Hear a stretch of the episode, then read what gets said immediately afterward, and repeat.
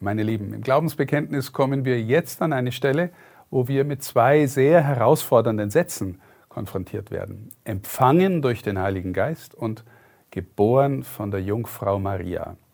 Beides bezieht sich auf Jesus. Er ist empfangen durch den Heiligen Geist und geboren von ihr.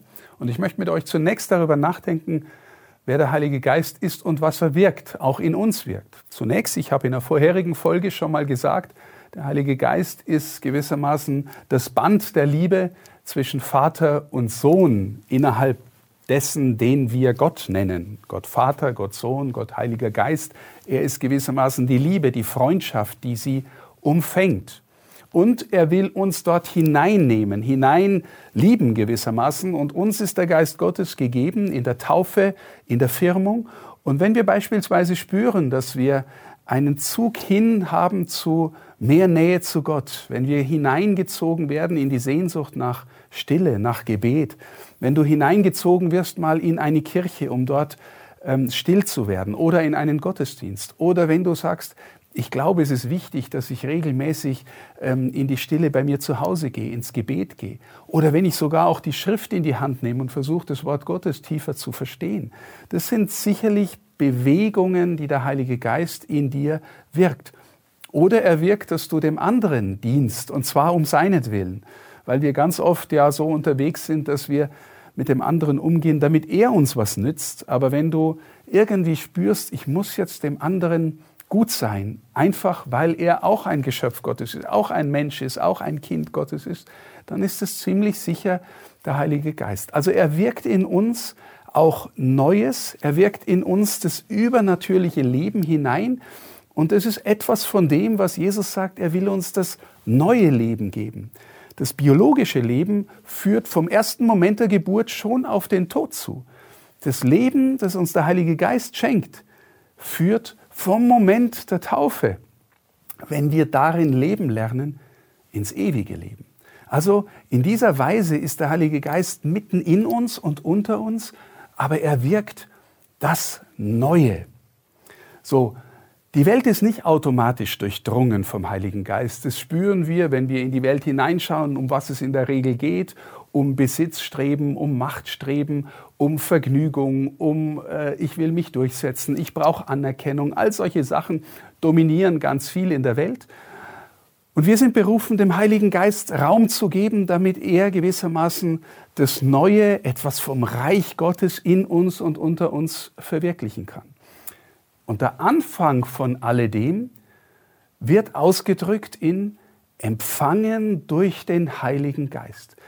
Maria ist die Frau, die gewissermaßen so von Gott vorbereitet ist, dass sie so intensiv innerlich offen, ganz durchdrungen ist von Gottes Gegenwart, so offen auf ihn hin, dass sie nichts ablenkt, dass, dass sie gewissermaßen ähm, in ihrem ganzen Leben äh, in einer intensiven Gottesbeziehung lebt und deswegen auch gewissermaßen so aus Gott lebt, dass er sie erwählt, damit sie den Neuen schlechthin hervorbringen kann. Jesus, den neuen Menschen, der ausschließlich aus dem Heiligen Geist lebt, der von sich sagt, dass er nur das tut, was er den Vater tun sieht.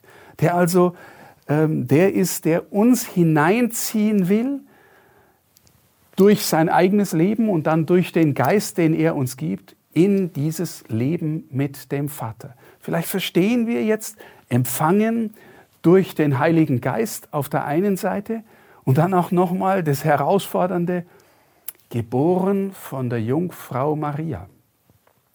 Sie ist gewissermaßen in einem ganz tiefen Sinn jungfräulich.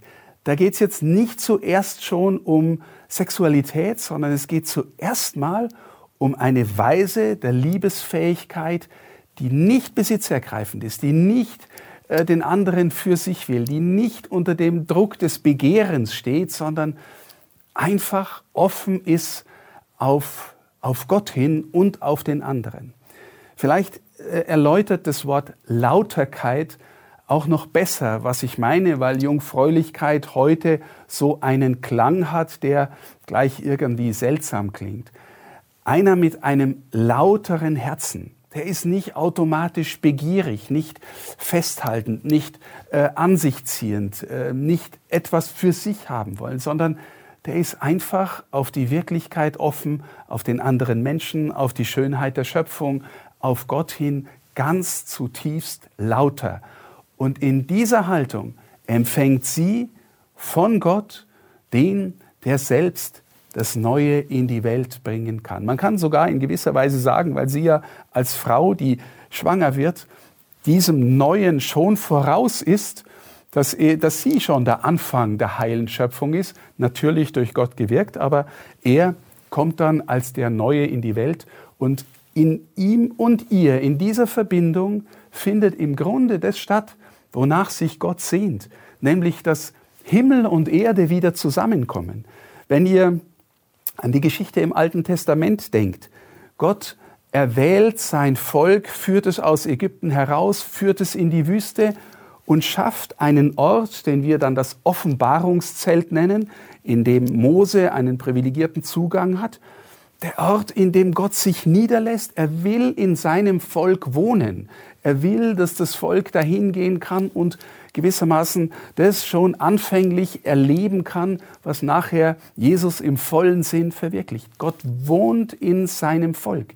Der Tempel, der dann in Israel gebaut wird durch König Salomo, wird auch so ein Ort sein, wo der Name Gottes, heißt es, im Tempel wohnt. Seine Heiligkeit, seine Präsenz ist da.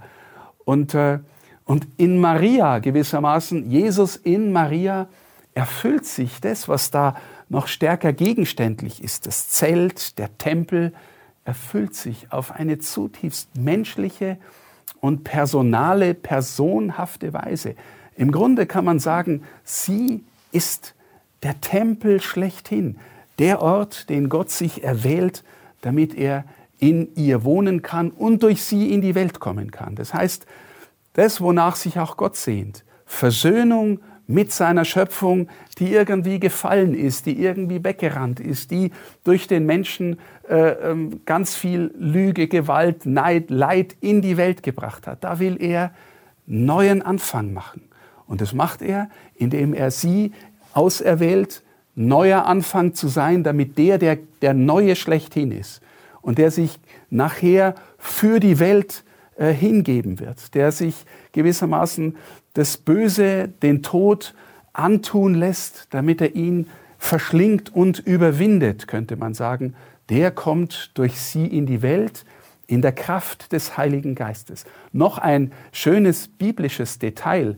Ähm, als Maria dem Engel Gabriel begegnet und die Ankündigung empfängt, dass sie den gebären wird, der den Thron seines Vaters Jakob einnehmen wird, seines Vaters David einnehmen wird, dass der Israel Israels König sein wird, dass seine Herrschaft kein Ende haben wird. Sie empfängt diese Weisung und sagt dann auch noch, ich habe aber keinen Mann, mit dem ich äh, zusammenkomme. Dann sagt der Engel, der Heilige Geist wird dich überschatten. Und dieses Wort überschatten kommt in der Heiligen Schrift dort vor, wo sich der Geist Gottes im Zelt in der Wüste, im Offenbarungszelt auf dieses Zelt legt.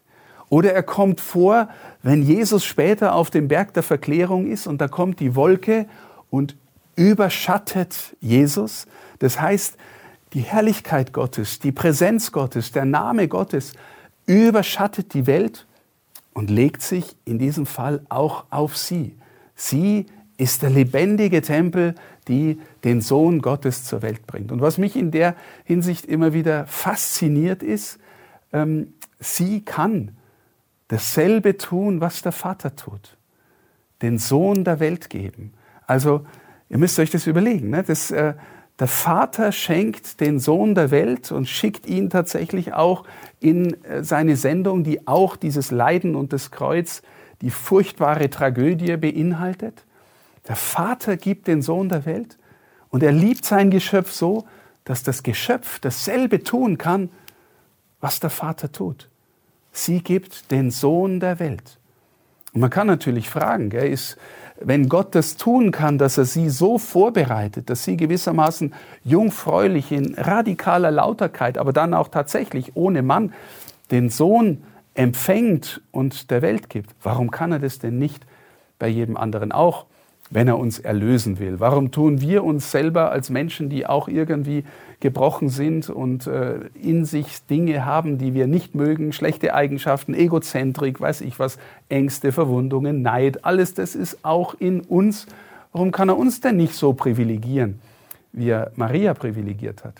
Nun, eine Antwort für mich ist, die tief geht, ähm, weil sie wird es auch unglaublich viel kosten. Sie geht mit dem Kind in den Tempel und erfährt vom alten Simeon, der prophetisch spricht, dir wird ein Schwert durch die Seele gehen. Und das kann man gewissermaßen von Anfang an erleben. Sie gebiert den Sohn, ist aber in Bethlehem und dort, wo sie ihn gebären muss, den König Israels, der auf dem Thron seines Vaters Jakobs sitzen wird, dessen Herrschaft kein Ende haben wird, der wird in einem dreckigen Viehstall geboren und sein Bettchen ist ein Futtertrog. Kein Platz für ihn in dieser Welt. Sofort nach der Geburt schickt Herodes seine Mörder und will ihn umbringen lassen. Er wird ein Flüchtlingskind mit seiner Familie. Er kommt aus Ägypten dann wieder zurück. Sie trägt mit, geht mit, glaubt, dass sich die Verheißung erfüllt. Er verliert sich irgendwie auf der Wallfahrt der Familie nach Jerusalem. Sie sucht ihn voller Angst und findet ihn im Tempel. Und er spricht wie selbstverständlich, als ob das sein Ort wäre, weil hier sein Vater gegenwärtig ist. Und sie hat ihn aber voller Angst gesucht. Und vor allem dann, als er mit 30 seine öffentliche Sendung beginnt, geht es sofort los, dass sie Anstoß an ihm nehmen, dass vor allem die religiösen Leitungspersonen ihn verfolgen wollen, ihn umbringen wollen, ihn quälen werden, ihn tatsächlich dann auch ans Kreuz bringen. Es geht von Anfang an los und sie werfen ihm vor, er will das Volk aufwiegeln, er ist verrückt geworden, er ist vom Teufel besessen, er äh, ist gegen das Gesetz des Mose, all solche Sachen, sie wollen ihn loswerden und sie geht mit und sie geht mit bis unter das Kreuz. Jetzt, wenn ich vorhin von Lauterkeit gesprochen habe, stellt euch mal vor, sie hat das heilste Herz, das je ein Mensch hatte, außer ihrem Sohn. Und sie hat den, den Erlöser der Welt geboren, ihren geliebten Sohn. Und sie sieht das alles und sie sieht sein Leiden unter dem Kreuz. Was muss sie für unfassbare Qualen erleiden mit dieser Herzensnähe zu ihm? Da erfüllt sich die Prophezeiung, dir wird ein Schwert durch die Seele gehen. Also sie nimmt teil intensiv an seiner Sendung gewissermaßen die Sünde, die Schuld, die Not, das Leid, den Tod der Welt auf sich zu nehmen und äh, zu durchbrechen mit neuem Leben. Daran nimmt sie teil von Anfang an und das kostet sie unglaublich viel.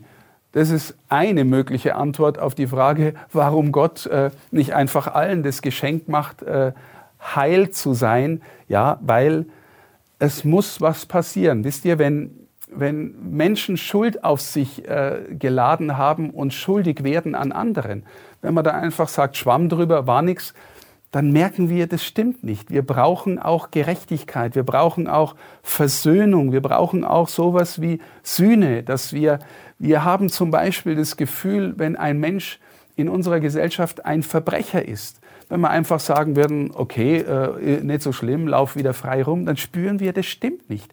Wir spüren, wir müssen ihm ein Verfahren äh, unterziehen, das ihn irgendwie läutert. Das heißt, wir Menschen brauchen alle Formen der Läuterung. Wir brauchen alle den Heiligen Geist, der uns immer mehr zu lauteren Menschen macht. Ihr seht also, wie ähm, empfangen durch den Heiligen Geist, geboren von der Jungfrau Maria, wie das auch zutiefst mit uns zu tun hat, weil wir berufen sind, Menschen zu werden, die in ihrem Herzen immer lauterer sind und vor allem dann lernen, Gott und den Nächsten zu lieben. Und dann kommen wir auch in der Liebe zu uns selbst in die rechte Ordnung, weil wenn ich sage rechte Ordnung, zunächst ist mal der natürliche Mensch immer zuerst äh, bei sich selbst. Ich bin zuerst bei mir und denke an mich.